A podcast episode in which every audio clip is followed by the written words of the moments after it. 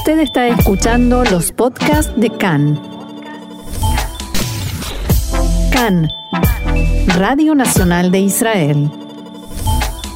Hoy, lunes primero de marzo, 17 del mes de Adar, estos son nuestros titulares. El gobierno se reúne para definir las medidas relacionadas con la próxima etapa de salida del cierre, mientras el coeficiente de contagio continúa aumentando. Siria informa nuevamente de un ataque aéreo que adjudica a Israel.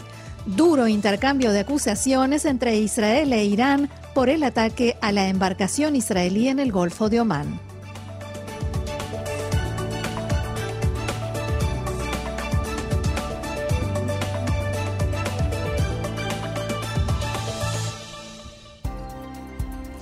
Vamos entonces al desarrollo de la información y comenzamos con coronavirus. Gracias Roxana. El Ministerio de Salud informa en su sitio oficial de Internet que hasta su última actualización ayer se registró un total de 3.089 nuevos casos de infectados con coronavirus. Según los datos proporcionados, sobre las pruebas realizadas, un 5,4% arrojaron resultados positivos. Actualmente, Israel tiene más de 38.000 pacientes con el virus activo, de los cuales 742 se encuentran en estado grave y 232 requieren la asistencia de un respirador. Desde el inicio de la pandemia, más de 778.000 personas contrajeron coronavirus, de los cuales 5.758 fallecieron a causa de la enfermedad. Respecto de la campaña de vacunación, ayer la cifra de vacunados con la primera dosis superó las 4.700.000 personas, mientras que más de 3.300.000 de ellas ya tienen su proceso de vacunación completo con la segunda dosis aplicada. En la tarde de ayer, centenares de personas se hicieron presentes en diferentes puntos de la ciudad de Jerusalén para festejar Purim en las calles, pese a las restricciones que habían sido impuestas para evitar este tipo de eventos. En el barrio de Najlaot, en las inmediaciones del mercado de Mahane Yehuda, la policía irrumpió en una fiesta donde la mayoría de sus asistentes se encontraban sin barbijos ni respetando distancias entre unos y otros, pero se retiró del lugar a los pocos minutos y la fiesta continuó sin mayores altercados. Asimismo, en la zona de Mea Sharim, fuentes policiales arrestaron a varios residentes que se encontraban festejando. Hacia última hora de la noche, el tránsito desde y hacia Jerusalén se normalizó y a partir de hoy los servicios de transporte, tanto urbanos como interurbanos, circulan nuevamente sin modificaciones. No sé si vieron imágenes, pero la gente al enterarse de que el transporte público no entraba ni salía desde y hacia Jerusalén, sencillamente fue caminando. Hay imágenes de familias enteras caminando hacia Jerusalén para poder participar en estas fiestas. Y otro detalle que leí por ahí es que cuando la policía llegó a esta fiesta que mencionaba Diego en Mahaney Yehuda, eh, solamente confiscó el altoparlante que estaban usando y nada más, se fueron no sé qué, cuál habrá sido el mensaje, pero en fin. No se podía hablar en voz alta, por eso lo sacaron. Claro, quizás les molestaba la música. Claro, cada uno podía, tenía que, podía imaginar la música en su cabeza. Sí, la música debe ser contagiosa, no sé. En fin, para la tarde de hoy se espera que el gabinete se reúna para debatir los pasos a seguir respecto de la reactivación de la economía los integrantes del gabinete están citados para las dos y media de la tarde, o sea, dentro de unos minutos, y deberán discutir, entre otros puntos, la reapertura de negocios, restaurantes y bares y el regreso a clases de aquellos niveles que hasta hoy continúan estudiando a distancia. Además, se supone que los ministros van a aprobar el esquema de apertura aérea para las elecciones, o sea, el aeropuerto Ben Gurión y las otras eh, fronteras a fin de, principalmente Ben Gurión, ¿no? A fin de permitir que cualquier israelí que se encuentre en el extranjero pueda venir a votar. El Ministerio de Salud pretende postergar al menos por otra semana la habilitación de locales gastronómicos y salones de eventos sociales. Esto se debe a que si bien el número de vacunados aumentó y la cantidad de casos graves se redujo notablemente, el coeficiente de contagios volvió a ubicarse en un promedio de 1 y ese valor marca un posible aumento de contagios en los próximos días. Con respecto al sistema educativo, el primer ministro Netanyahu declaró ayer que desde mañana los alumnos de séptimo a décimo grado de las ciudades verdes y amarillas podrán volver a las aulas de manera presencial. Por otra parte, anunció un esquema para que las clases continúen hasta finales del mes de junio o incluso mitad de julio, esto para poder tenerlo, eh, compensar con los días de clases que no hubieron por los cierres. Al respecto, funcionarios del Ministerio de Educación señalaron que, en caso de que el esquema sea aprobado, los maestros que trabajen en ese periodo percibirán un salario adicional, para lo cual el primer ministro ordenará un presupuesto especial. Desde el sindicato de docentes estimaron que si este dato fuera cierto y no como especulaba el Ministerio de Finanzas de descontarlo de vacaciones anteriores, entonces una gran cantidad de maestros desearía trabajar hasta mitad de julio. Después de la investigación periodística que mostró irregularidades en la actuación del Comité de Excepciones, en el sistema judicial se está debatiendo la posibilidad de cesar sus funciones a partir del próximo fin de semana. En la reunión de gabinete de hoy, el ministro Benny Gantz exigirá que se permita a todo israelí que así lo desee regresar al país sin ninguna necesidad de autorización del Comité de Excepciones. Gantz escribió en un mensaje en Twitter que lo que sucedió en la comisión nos obliga a dar respuestas al público cuántos pedidos fueron rechazados y por qué y cómo se manejó la comisión. Exigiremos que todo israelí pueda volver a casa, no menos que eso, escribió Gantz. La Corte Suprema de Justicia ordenó al gobierno limitar el uso del seguimiento telefónico que hace el Servicio General de Seguridad y reducirlo solo a casos de personas enfermas de coronavirus que no cooperan en la investigación epidemiológica o que no informan sobre contactos con otros pacientes. Con el voto unánime de sus siete miembros, el tribunal aceptó en forma parcial el recurso sobre este tema y estableció que el gobierno no puede autorizar al Servicio de, Seguridad en forma genérica a que coopere en las investigaciones. La Corte dio al gobierno un plazo de dos semanas para definir parámetros fijos para el uso de este seguimiento del Servicio de Seguridad. El recurso fue interpuesto ante la Corte por varias organizaciones no gubernamentales, entre ellas la Asociación por los Derechos Civiles.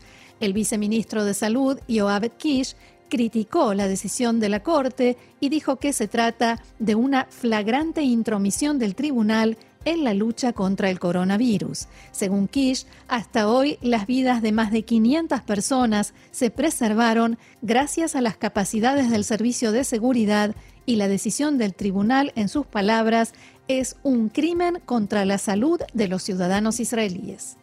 El gobierno aprobó ayer el plan para vacunar a más de 120.000 palestinos que trabajan legalmente en Israel.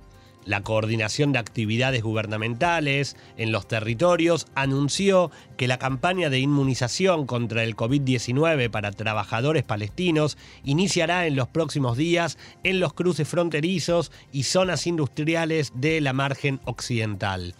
Trabajadores de la salud israelíes administrarán las inyecciones. Además, Khan pudo saber que el gobierno accedió a un pedido de Estados Unidos para proveer de vacunas contra el coronavirus a las fuerzas de paz apostadas en el Sinai. La solicitud de abastecer con 2.400 dosis a las Fuerzas Multinacional de Paz y observadores fue recibida por el Ministerio de Defensa y aprobada por las autoridades legales pertinentes. Otro tema, el primer ministro Netanyahu convocó en la tarde de ayer una reunión con las autoridades de defensa israelíes para tratar el ataque de este fin de semana a un barco de propiedad israelí en el Golfo de Omán. El ministro de Defensa Benny Gantz, el comandante en jefe del tzal y los jefes del Mossad, del Servicio General de Seguridad y del Consejo de Seguridad Nacional participaron en el debate. Durante la reunión se presentó la evaluación según la cual la Guardia Revolucionaria de Irán es responsable del ataque al carguero y que se llevó a cabo utilizando minas navales. Se estima que los iraníes no quisieron hundir el barco porque ellos habían provocado, porque ello, perdón, habría provocado una escalada significativa no solo frente a Israel, sino también a Occidente en general, por lo que minimizaron los daños. Las autoridades israelíes también estiman que este no será el último incidente y que se espera otro, otros intentos de Irán de atacar objetivos israelíes y posiblemente también otros barcos de propiedad israelí. Hay alrededor de 300 barcos israelíes en el mundo y los daños que sufran podrían perjudicar seriamente a la economía del país. En la reunión, las autoridades israelíes hubo acuerdo en que Israel no puede pasar por alto el ataque y debe responder para transmitir un mensaje a los iraníes. En diálogo con Khan, el primer ministro de Netanyahu dijo esta mañana que efectivamente fue un ataque de Irán. Netanyahu aseguró que Irán es el mayor enemigo de Israel y lo estamos atacando en toda la región. También dijo que Teherán no tendrá armamento nuclear con o sin acuerdo. Eso se lo dije también a Joe Biden, dijo el primer ministro. Poco después, desde Teherán refutaron las declaraciones del primer ministro Netanyahu. El Ministerio de Relaciones Exteriores de Irán aseguró a través de su portavoz que las acusaciones son falsas y que la seguridad del Golfo Pérsico es muy importante para Teherán. El portavoz iraní aseguró que las acusaciones del primer ministro contra Irán son para consumo interno y que Netanyahu padece una enfermedad mental. También advirtieron desde Irán que no permitirán que Israel difunda el miedo en la región por medio de este tipo de acusaciones. Por otra parte, el servicio de noticias de Cannes informó este mediodía que Rami Unger, propietario del buque de carga en el que se produjo la explosión, es allegado al jefe del Mossad, Yossi Cohen. El ejército sirio informó anoche que Israel llevó a cabo un ataque con cohetes en las afueras de Damasco y que la ofensiva provino de los altos del Golán. Las autoridades sirias aseguran que las defensas antiaéreas del país lograron derribar la mayoría de los misiles. El Observatorio Sirio de Derechos Humanos informó que aviones israelíes atacaron en la zona de Al-Sayeda Zainab, al sur de la capital, en Damasco. Una zona donde se sabe que hay una presencia de la Guardia Revolucionaria de Irán y de la organización libanesa Hezbollah. Por el momento, no hay informes confirmados sobre víctimas, heridos o daños materiales. Los medios sirios aseguran que se trata de la respuesta de Israel al ataque contra la embarcación israelí en el Golfo de Omán. El diario norteamericano The Wall Street Journal informa que las autoridades iraníes rechazaron una propuesta de Estados Unidos y de la Unión Europea de llevar a cabo conversaciones directas sobre el programa nuclear en las próximas semanas. En su informe, el diario cita a diplomáticos occidentales de alto rango, según los cuales Irán exigió que se eliminen algunas de las sanciones vigentes después de las primeras conversaciones. El Ministerio de Relaciones Exteriores iraní comunicó a través de uno de sus portavoces que este no es el momento adecuado para una reunión, dadas las recientes acciones y declaraciones de Estados Unidos y las tres potencias europeas, Irán no cree que sea el momento adecuado. En las últimas semanas, medios internacionales informaron que la Unión Europea está trabajando para organizar una reunión informal con la participación de las potencias que firmaron el acuerdo nuclear, Irán y Estados Unidos. Y a propósito de Estados Unidos, la cadena norteamericana CNN informó esta madrugada que el informe de inteligencia publicado el viernes sobre el asesinato del periodista saudí Jamal Khashoggi en Estambul fue retirado sin que se diera ninguna explicación y reemplazado por una nueva versión en la que no figuran los nombres de tres personas que habían sido señaladas inicialmente como cómplices. Este cambio pasó desapercibido en un primer momento debido a la polémica, y las críticas a la administración Biden que no sancionó al príncipe heredero Mohammed bin Salman a pesar de que lo señaló en forma directa como responsable del asesinato. La oficina del director de Inteligencia Nacional se negó a aclarar por qué esos nombres estaban originalmente en la lista y qué papel pudieron haber tenido en el asesinato de Khashoggi, si es que tuvieron alguno. Un portavoz de la oficina dijo a CNN que se colocó un documento revisado en el sitio web porque el original contenía erróneamente tres nombres que no deberían haber sido incluidos. El emir de Qatar, jeque Tamim bin Hamad Al Thani, se comunicó anoche con el príncipe heredero de Arabia Saudita, Mohammed bin Salman.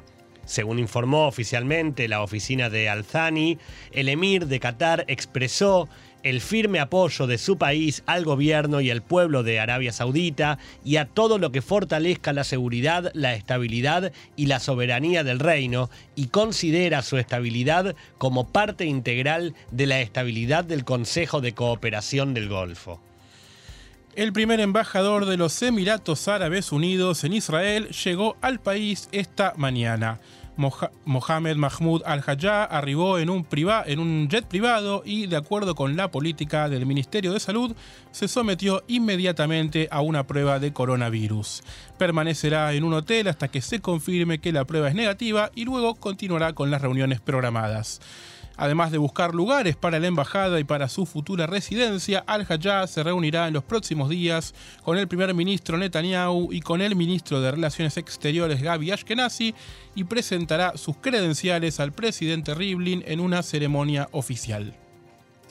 Y pasamos a información del ámbito político. La Corte Suprema dictaminó que la candidata de Abodá, Ibtisán Marana Menuhin, es elegible para postularse en las próximas elecciones, revocando de esta manera la decisión del Comité Central Electoral que prohibía su candidatura por comentarios hechos en el pasado que habían sido criticados y calificados de antisionistas.